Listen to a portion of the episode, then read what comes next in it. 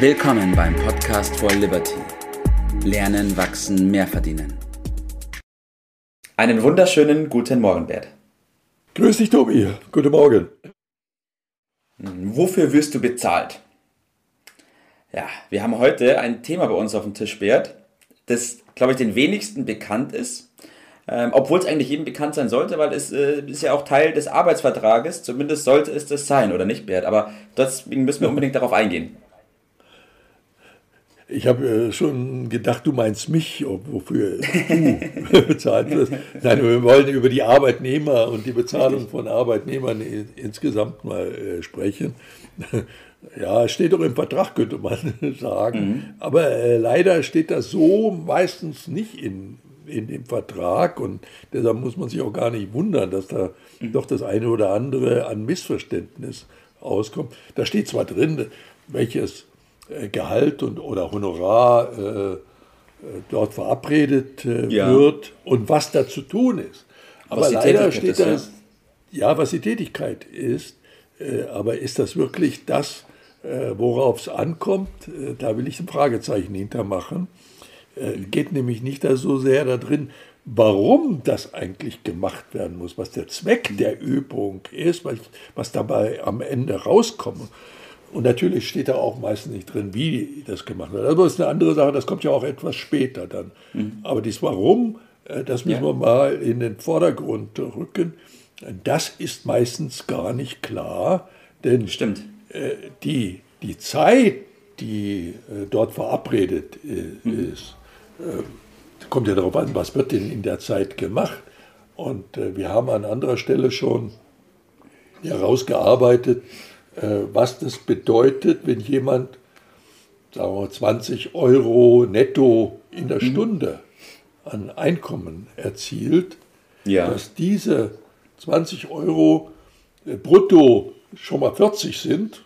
Ja. Dann gehen ja die Abzüge runter und dass ja. das für den Arbeitgeber bedeutet, dass er ja auch noch Nebenkosten hat, Arbeits, äh, den Arbeitsplatz zur Verfügung stellen muss und das dann schnell 60 Euro pro Stunde rauskommen. Ja. Und wenn er noch die Gewinne und äh, seine Risikoprämie aufschlagen will, dann muss er mit 80 kalkulieren. Und ja. was das bedeutet, das muss man an dieser Stelle nochmal rausheben. Das sind doch ganz andere Summen. Wenn man das mal mit 160 Stunden multipliziert, dann kommt man leicht über 10.000 Euro im Monat. Mhm. So, also man muss verstehen, dass das Ganze doch nur funktioniert, wenn der Arbeitgeber mit diesem Arbeitnehmer pro Stunde, wenn er da die, auf die 20 Euro kommen will, im Monat über 10.000 Euro Einnahmen erzielt.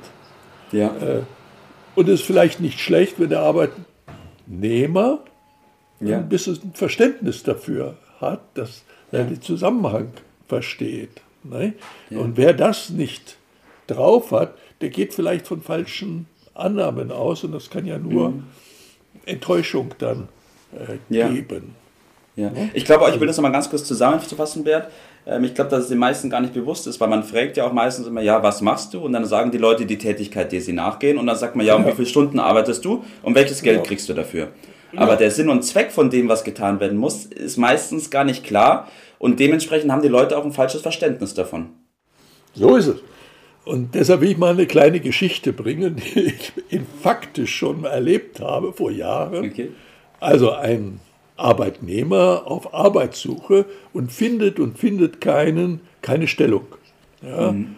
Er bewirbt sich, äh, macht Gespräche, aber er kriegt immer Absagen und plötzlich trifft er auf einen Arbeitgeber, der macht ihm ein überraschendes überraschenden Vorschlag und sagt, pass mal auf, ja. wir nennen ihn mal Karl-Heinz Mittelmaß, arbeite doch einfach mal hier einen Monat bei uns und am Ende des Monats sehe ich ja und dann zahle ich dich nach der Leistung, die du gebracht mhm. hast. Oh, sagt Karl-Heinz Mittelmaß, ein bisschen mehr hatte ich mir schon vorgestellt. ja. So. Ja, aber das zeichnet auch ganz gut den Grundgedanken wieder. Nicht? Es muss doch wirtschaftlich äh, sein Und nur wenn es für beide wirtschaftlich ist, geht es doch aus. Also der Lohn und die Bezahlung ist doch immer eine Balance. Natürlich stellt sich der Arbeitnehmer vor, möglichst viel. Und der Arbeitgeber sagt, ja, wenn der Nutzen groß genug ist, dann kann ich das zahlen. Es muss also im Balance stehen miteinander. Die Zeit, die dafür aufgewendet wird, spielt eine Nebenrolle. Ja. Das ist nicht das Entscheidende. Es ist doch entscheidend, was dabei äh, rauskommt. Und äh, ich will einen anderen Aspekt noch mit reinbringen es ist ja nicht so, dass alle Arbeitnehmer im gleichen Maße zu diesem Nutzen beitragen.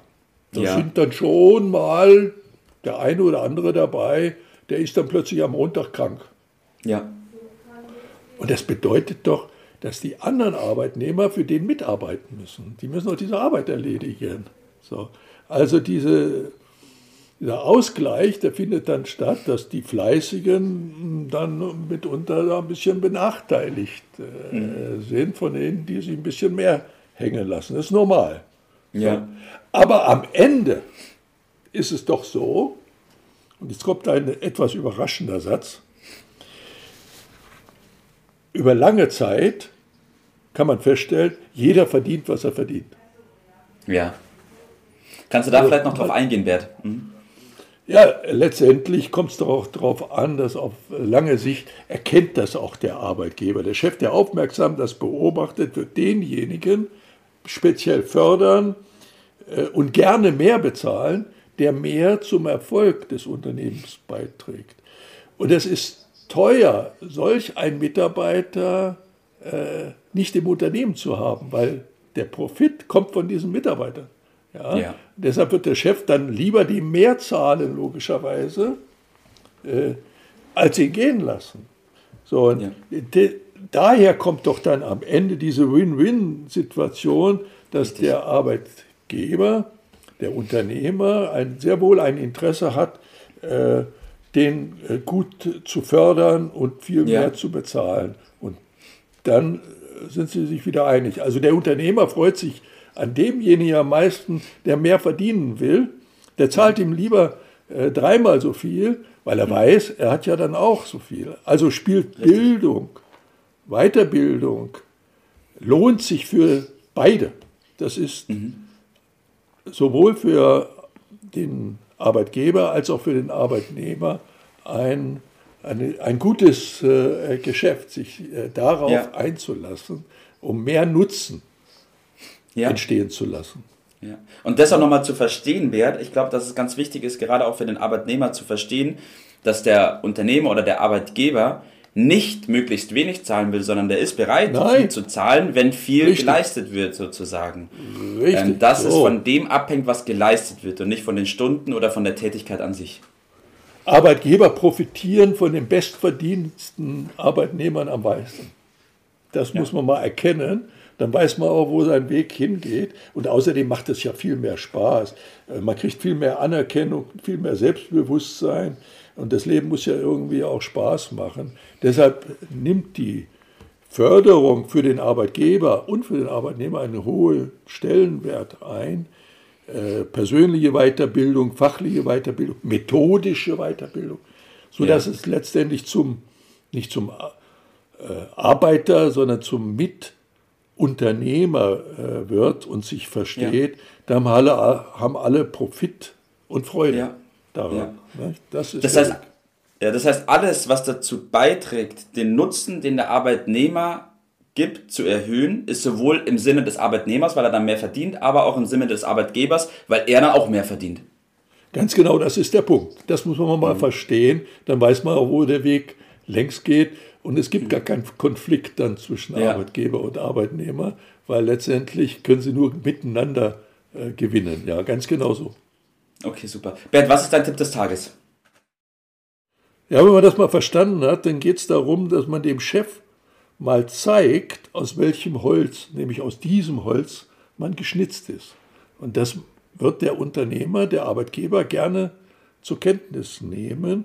Und dann kann man ihn fragen, ob sich der Arbeitgeber an der Investition dieser Weiterbildung, dieser Ausbildung, dieser Zusatzförderung beteiligt, an den Kosten. Ja. ja.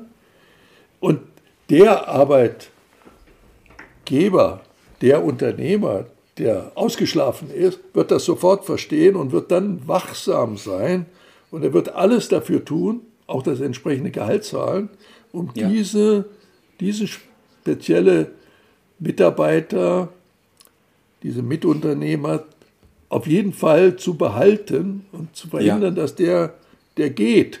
Denn das wird teuer für, für ihn und das ist Win-Win, wie ich es meine. So ist es. Weil ab dem Moment, wo man zu den Besten gehört, wird man unersetzlich und der Unternehmer will einen natürlich auch halten. So ist es. So, genau Super. so ist es. Top. Danke, Bert, dass wir über dieses Thema gesprochen haben. Ich glaube, ganz wichtig, das zu verstehen für beide Seiten, auch den Zusammenhang und herauszuarbeiten, dass es keinen Konflikt gibt, sondern dass man an der gleichen Seite zieht. So ist es. Okay. Mach's gut, Bert. Ciao. Das war's für heute. Vielen Dank, dass du dabei warst, dass du eingeschaltet hast und vergiss nicht, uns einen Kommentar hier zu lassen und unseren Kanal zu abonnieren.